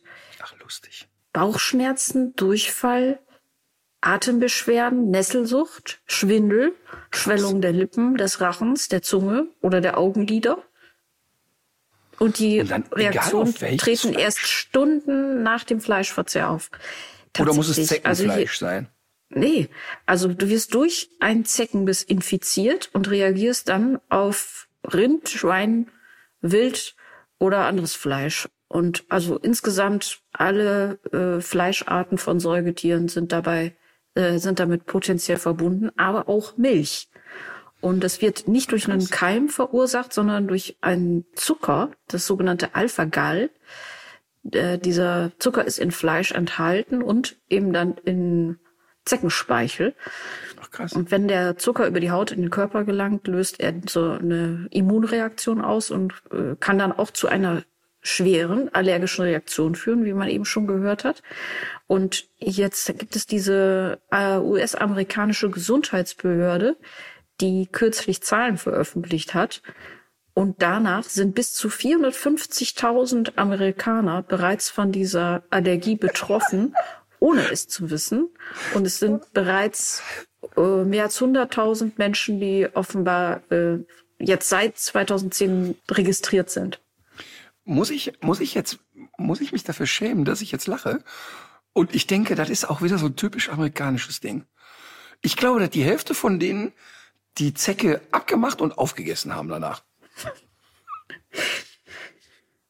Ja, also ich finde es, ich finde es jedenfalls, ich finde, ich, ich, man darf sich ja fragen, ob sich, ob das die Art des Planeten ist, äh, sich, sich zu wehren gegen diesen überbordenden Fleischkonsum, den wir haben. Und ähm, das wäre noch so, fand ich, fand ich, ich eben, ich, ist, ist eine interessante Entwicklung jedenfalls. Ich hatte zu einem ähnlichen Thema gestern lustigen WhatsApp-Kontakt mit Olli Schulz. Und zwar fest und flauschig macht ja eigentlich Sommerpause. Aber offensichtlich hat der Olli so eine Langeweile, dass der so drei, vier Folgen hochgeladen hat, die zwischen drei und sieben Minuten sind, wo der einfach über Stuss redet. Ne? So, ja, hallo liebes Tagebuch, hier ist der Olli, ich bin jetzt zehn Jahre alt und bin mit meinen Eltern in, im Italienurlaub, ne? Mhm. Und redet dann einfach lustiges, dusseliges Zeug. Kennst du noch die Yps-Hefte? Ja. Und in den Yps-Heften, man hat sich ja, ich habe ja wirklich der, der Neuerscheinung des Yps-Heftes, ich habe da darauf gefiebert. Und ich hätte im Zweifel, wenn ich es nicht hätte kaufen können, hätte ich es geklaut. So verrückt war ich nach Yps-Heften. Und da ja. gab's ja dann, da gab's ja dann ein Zelt da drin. Das war im Prinzip eine Müllfolie, ne? Ähm, Uhrzeitkrebse. So, pass auf. Und die Uhrzeitkrebse, genau die waren's. Und zwar erzählt Olli Schulz, ja, hallo, liebes Tagebuch ähm, ich bin Olli, ich bin, was weiß ich, zehn Jahre alt. Ich, äh, ich habe mir im Italienurlaub das neue Yps-Heft gekauft. Und äh, heute mit einem ganz besonderen Gimmick, hier kann man jetzt Coronaviren selber züchten. Und ich wusste, ich wusste über diesen kranken Gedanken. Das, das also erstmal diese Freude am Yps-Heft, aber auch so, wie würde denn Yps heute so damit umgehen, fand ich sehr lustig. Und dann fiel mir ein, und darüber haben wir da so ein bisschen geplauscht, Urzeitkrebse waren ja das Ding im Yps-Heft, ne? Und in, man konnte ja diese Dinger dann so züchten und die wuchsen ja dann wirklich. Und interessanterweise sind die Urzeitkrebse ja heute im Kosmos Verlag. Man kann die bestellen, nach wie vor. Ja, ja, das hast du schon mal erzählt, ja. Genau, und mit Aquarium und allem, was dazugehört. Und es ist so, dass wenn die Urzeitkrebse dann schlüpfen, kann man die so mit der Lupe sehen und einer bleibt übrig. Der frisst alle anderen auf, tatsächlich. Ja, ja, ne? ja, ja. Und der, wenn es richtig gut läuft, wird der so groß wie eine Zecke, die nicht ganz vollgesogen ist. Mhm. Und ich habe ja dann mit Marvin in verschiedenen Aquarien Urzeitkrebse gezüchtet, mhm. weil wir wissen wollten, was ist denn, wenn jetzt der fetteste, ausgereifteste auf den nächsten fetten ausgereiften? Ah, das ist aber auch trifft. schon so ein bisschen gestört, ne? Also im Grunde ist das auch ein ja, illegaler Tierkampf gewesen, den ihr da habt ihr auch Wetten ja, abgeschlossen? Sind die Nachbarn gekommen? Nein, das war nicht äh, so niederträchtig, wie du wieder denkst. Nein, es war im Prinzip war es Neugierde und Marvins Theorie. Dann ist der, der übrig bleibt, und das war wirklich sein, seine Theorie, nicht so allein. Mhm. Und wenn er sich mit Kleinen nicht verträgt, vielleicht versteht er sich mit Großen. Mhm.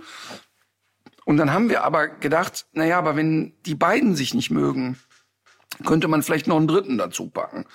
Und dann haben wir also drei verschiedene große gezüchtet und die waren echt, der größte von denen war so groß wie eine Erbse. Also der war wirklich, also der war echt der Godzilla quasi unter denen. Und dann haben aber zwei gefühlt den dritten immer gemobbt. Also der dritte hat's nicht überlebt, aber die zwei waren bestimmt so zwei Wochen in einem Terrarium oder Aquarium. Und dann haben wir das gemacht, was natürlich alle Kinder machen. Wir haben die in die Freiheit entlassen. Und es steht ja in den Kosmos-Urzeitkrebsen ganz dick drin. Bitte bringen Sie die Urzeitkrebse niemals in ein öffentliches Gewässer. Sondern immer durch die Toilette. Immer durch die Toilette oder warten Sie, bis er stirbt. Und ich glaube, dass ich wirklich durch das viele Aussetzen von verschiedenen Urzeitkrebsen, ich sag mal wahrscheinlich alle deutschen Gewässer zerstört habe. Ah ja. Ich bin schuld. Du bist das. Ja. Aber ich hätte heute noch Spaß an dem Uhrzeitkrebs. Das ist doch auch bekloppt. Kann man immer noch beim Kosmos Verlag bestellen, die Dinger. Finde ich spannend. Und der größte war so groß wie eine Erbse, sagst du? Das hätte ich gar nicht gewusst, ja. dass die so groß geworden sind. Es gab ja diese, ich glaube, das habe ich jetzt aber auch schon mal erzählt, aber auf die gefallen, dass ich mich wiederhole. Es gab ja diese, diese Bauweise, die gibt es ja schon viele Millionen Jahre. Und es gab Urzeitkrebse, die waren so groß wie ein Opel Corsa ungefähr. Waren die mit diesem komischen Tiger-Mischling, den du da immer, von dem du immer erzählst? Nee. Lebten die zur gleichen Zeit? Nee, nee, das nicht. Nee, der kam sehr viel später. Aber das ist ja sowieso die Frage, ne? Stell dir mal vor, Spinnen ja. hätten die Größe einer eines ausgewachsenen Golden Retrievers, Mhm. dann wären die doch, da hätten die doch die Weltherrschaft. Die sind ja dabei, gerade wohl so einen neuen evolutionären Schritt zu machen zum Sozialverhalten. Und das fällt mir, das fällt mir ein, was ich eben noch zu den Urzeitkrebsen sagen wollte, dass die beiden sich sozusagen verschworen haben gegen den Großen. Das ist ja in- interessant. Wir machen gerade so eine Sendung zum Thema Verschwörungserzählung und dieses, das steckt ja sehr, sehr tief im Menschen drin. Und Affen zum Beispiel machen das auch. Also man sieht solche Allianzen zum Beispiel auch bei Bonobos, dass sich zum Beispiel manchmal die Weibchen sogar über verschiedene Affengruppen hinweg zusammentun, um ein lästiges Männchen loszuwerden. Und dass die sich richtig äh, verabreden und, und sowas aushacken. Und das scheint doch wirklich sehr tief so in unserer, in unserer Menschwerdung zu sein. Deswegen sieht man auch, wittert man das überall, ne? So eine Verschwörung. Ja, nee. Und was ich noch spannender finde, und das habe ich tatsächlich einmal beruflich erlebt, ähm, dass zwei Menschen, mit denen ich beruflich wirklich viel zu tun hatte und die sich gehasst haben wie die Pest. Also ich habe von beiden derart diskreditierende E-Mails über den jeweils anderen, das kannst du dir nicht vorstellen. Schlimmste Diffamierungsarien, also eine Frau und ein Mann, sie schlimmste Diffamierungsarien über die bekloppte Frau des anderen und umgekehrt. Also ganz, ganz heftig. Äh, Man musste die im Prinzip mit dem Elektrozaun trennen. Und es trennten sich dann die beruflichen Wege, weil ich mit beiden einfach nicht mehr zusammenarbeiten wollte, unabhängig voneinander und auch zeitversetzt. Und genau diese beiden, die sich so zum Kotzen fanden, hatten dann danach natürlich ein gemeinsames Feindbild. Und Achtung, arbeiten jetzt zusammen. Nichts schweißt so sehr zusammen wie ein gemeinsamer Feind. Das ist doch spannend, oder? Das ist doch wirklich spannend. Und ich glaube auch, ehrlich gesagt, dass das gar nicht jetzt ähm, so absurd ist, weil es ja biologisch funktional ist, sich in einer Gruppe zusammenzutun. Weißt du, so wie ein Hund, der ähm, im Prinzip auch mal bei jemandem Schutz sucht, den er aber ansonsten gar nicht so für voll nimmt. Oder wenn du wenn du jetzt, sag ich mal, auf der Straße unterwegs bist und fühlst dich irgendwie unwohl oder bedroht, kann es ja auch sein, dass du dich zu einer Gruppe irgendwie dazustellst oder das Gefühl hast, ich muss jetzt irgendwo hin, wo Menschen sind, ähm, um einen gewissen Schutz zu erleben. Auch wenn die vielleicht objektiv gar nicht bereit sind, dich zu schützen, ist es aber ein Schutz, weil es ja doch eine Hemmung bei dem Angreifer macht. Und deshalb kann ich das auch durchaus nachvollziehen, dass die beiden da jetzt so eine Solidargemeinschaft haben. Und ähm, ich glaube, das hat auch jeder schon mal erlebt. Ich, das hat man auch gerade, ich glaube, als Kind hat man das, glaube ich, ganz oft so gehabt. Bestimmt sogar.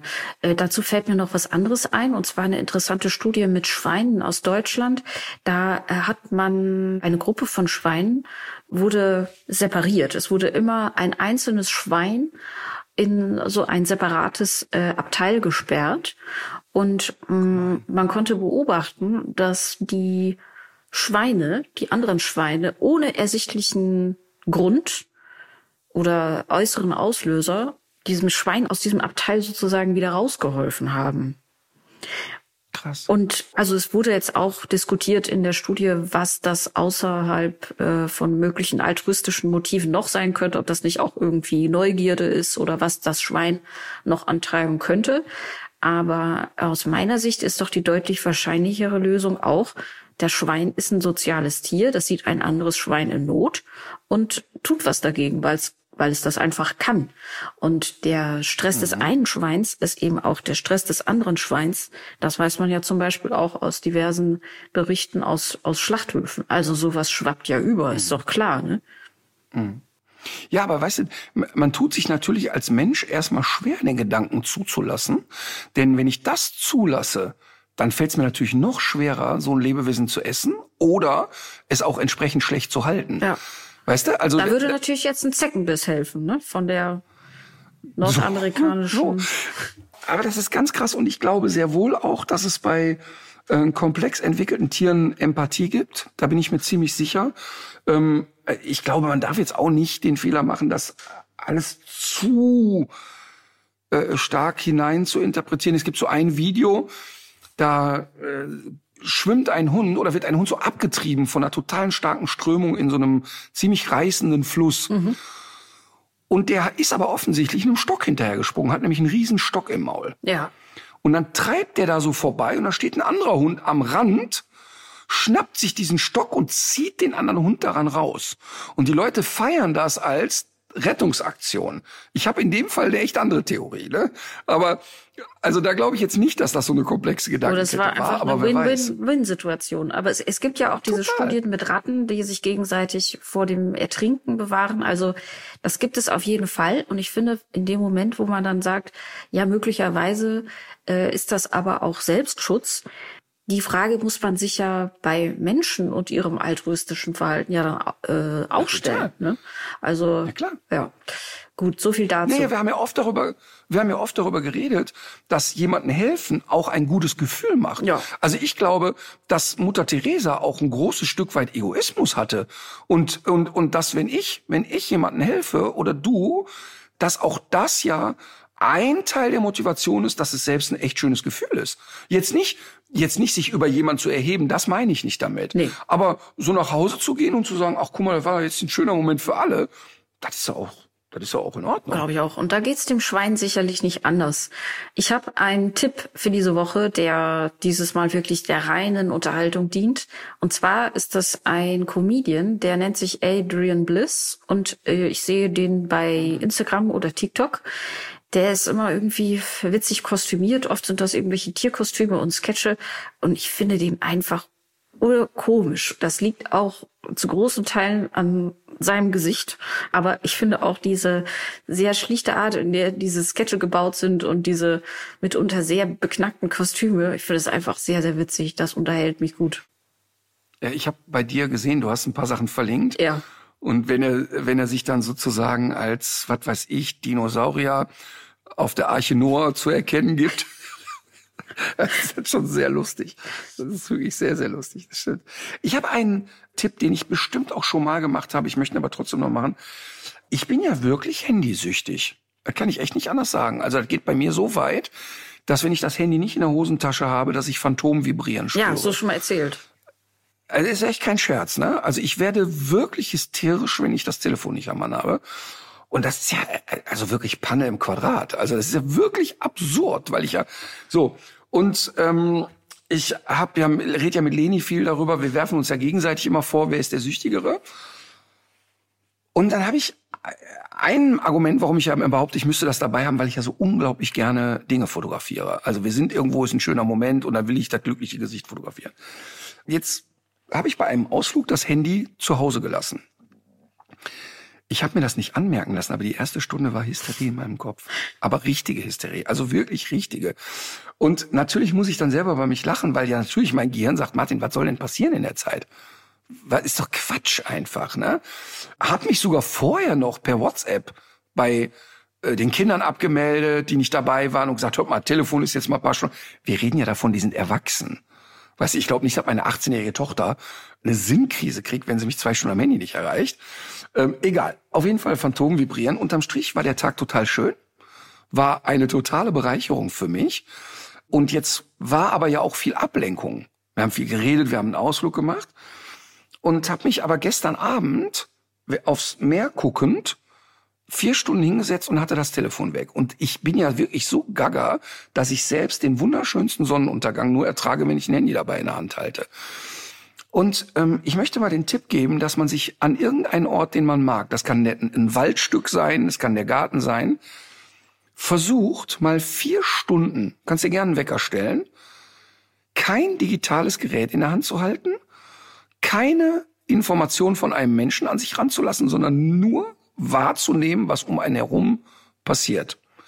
Also Blätterrauschen, Vögel zwitschern, jetzt in meinem Fall Meeresrauschen. Das ist total krass, wie schlecht ich das aushalten kann. Mhm. Und wie lange es dauert, bis ich dann in dem Moment bin. Wenn das dann aber ist, ist das echt nur schön. Das ist einfach nur schön.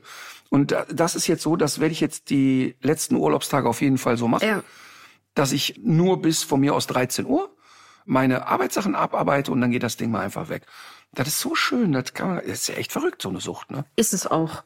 Ich merke das bei mir auch. Es ist auch, ähm, weiß gar nicht, wie oft ich das Scheißding am Tag entsperre. Alleine so dieses, ach, das google ich mal eben.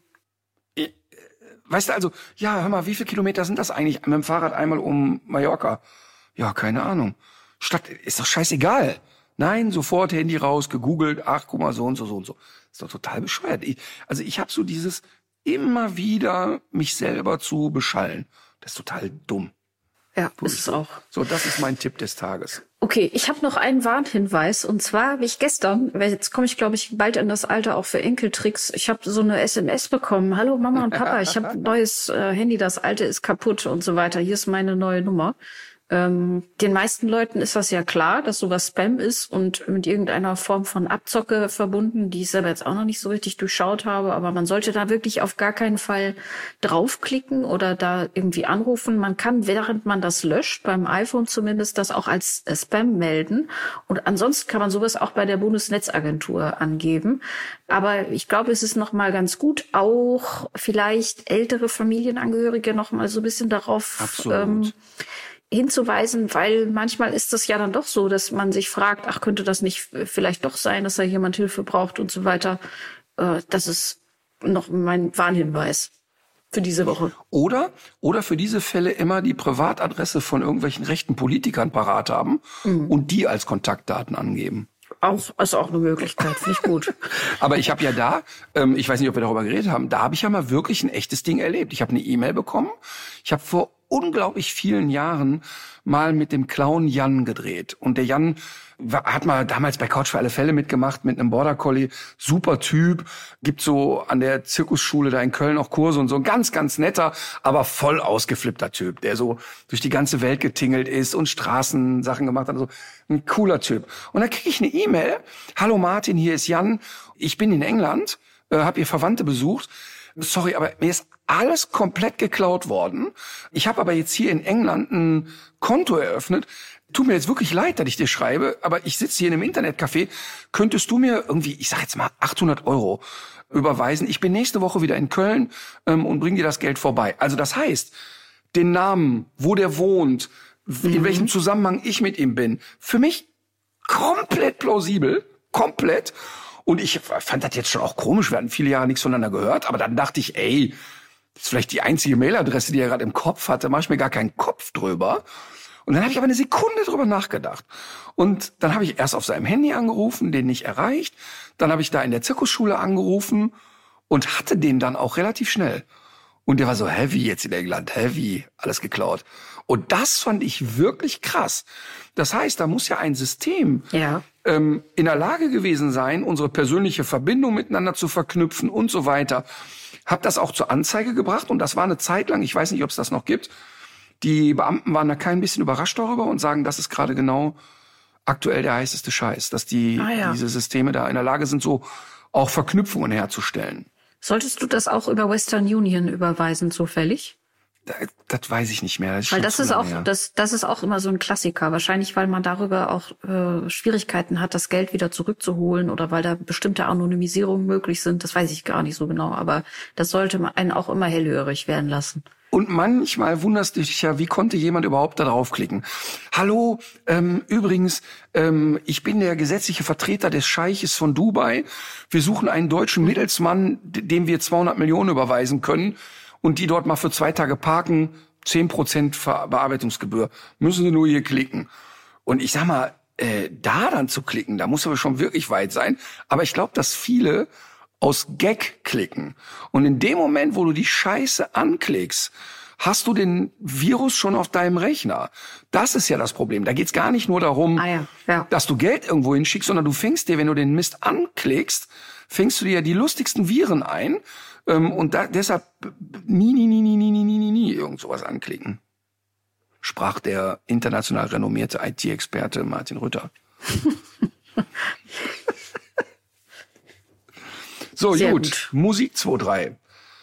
Auf die Gefahr hin, die Hörerschaft zu langweilen. Es ist wieder ein Stück von Aerobik und den Hamburg Spinners.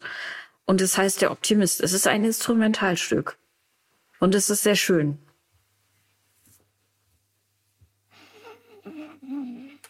Bist du jetzt bewusstlos geworden? Ja, wie Professor Hastig, einfach so kurz weggenickt. ähm, ja, äh, ich mache es kurz und knapp. Es ist ein Wunsch, der an mich herangetragen worden ist. Mhm. Und äh, das ist eine Person, der ich keine Wünsche abschlagen kann. und deshalb von Coldplay Speed of Sound. Ach cool. Sehr gut. So, haben wir doch schon. Ja, in der nächsten Folge sehen wir uns ja. Ja, ich freue mich sehr darauf. Ich auch. Wir sehen uns vor Publikum und äh, wie gesagt, im Rheinenergiestadion zu Köln vor 41.000 Zuschauern Kann ein bisschen laut werden wird vielleicht. der Podcast stattfinden. Ja, aber wir haben ja Experten da, die das äh, tontechnisch lösen werden. Dann ist das so. Ja. Ich denke, also sagen wir mal so, also Pink ist ja auch ein echt Tier, großer Tierfan. Ich denke, sie wird als Vorgruppe Ich glaube auch. auftreten.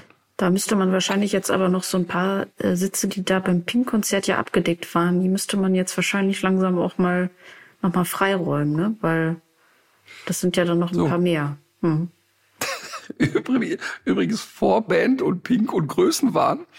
Ähm, seit Jahren beschäftige ich mich ja mit dem äh, sogenannten äh, Martin Rütter Dog Day und immer wieder planen wir mal und haben wir das Gedankenspiel, dass wir mal ein Wochenende so ein Dog Festival machen und sagen, wir mieten ein Stadion mit einer großen Fläche drumherum und bieten da zwei Tage alles Mögliche an, an Service an. Ne? Also wie im Prinzip wie eine große tolle Messe, sehr inhaltsstark, viele Tierärzte, Vorführungen mit Hunden, Trainer vor Ort und so weiter. Und das Ganze mündet dann am Abend in eine Live-Show von mir. Ne? So, das ist eigentlich immer so ein bisschen die Kernidee. Und da kauen wir immer mal drauf rum.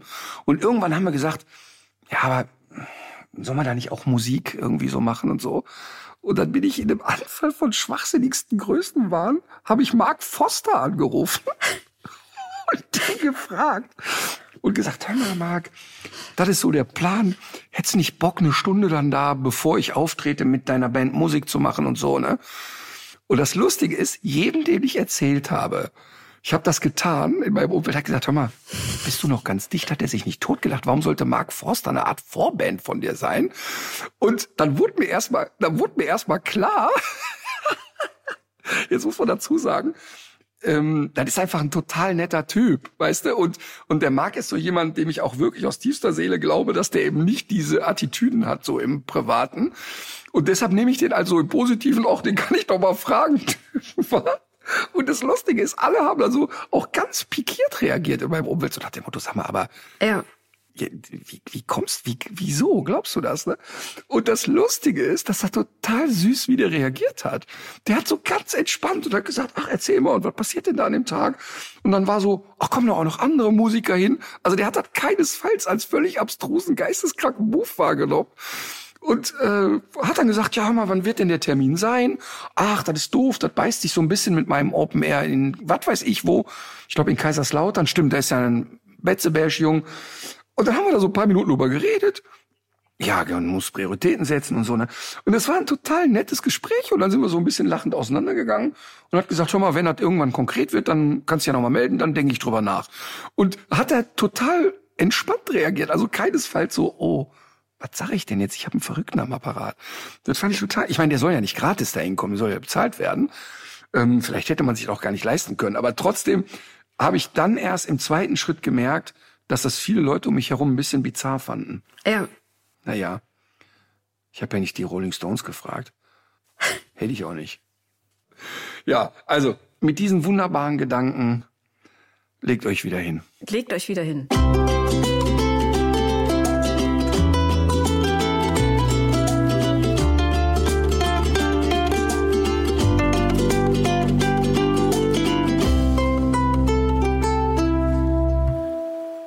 Dieser Podcast ist eine Produktion der Audio Alliance.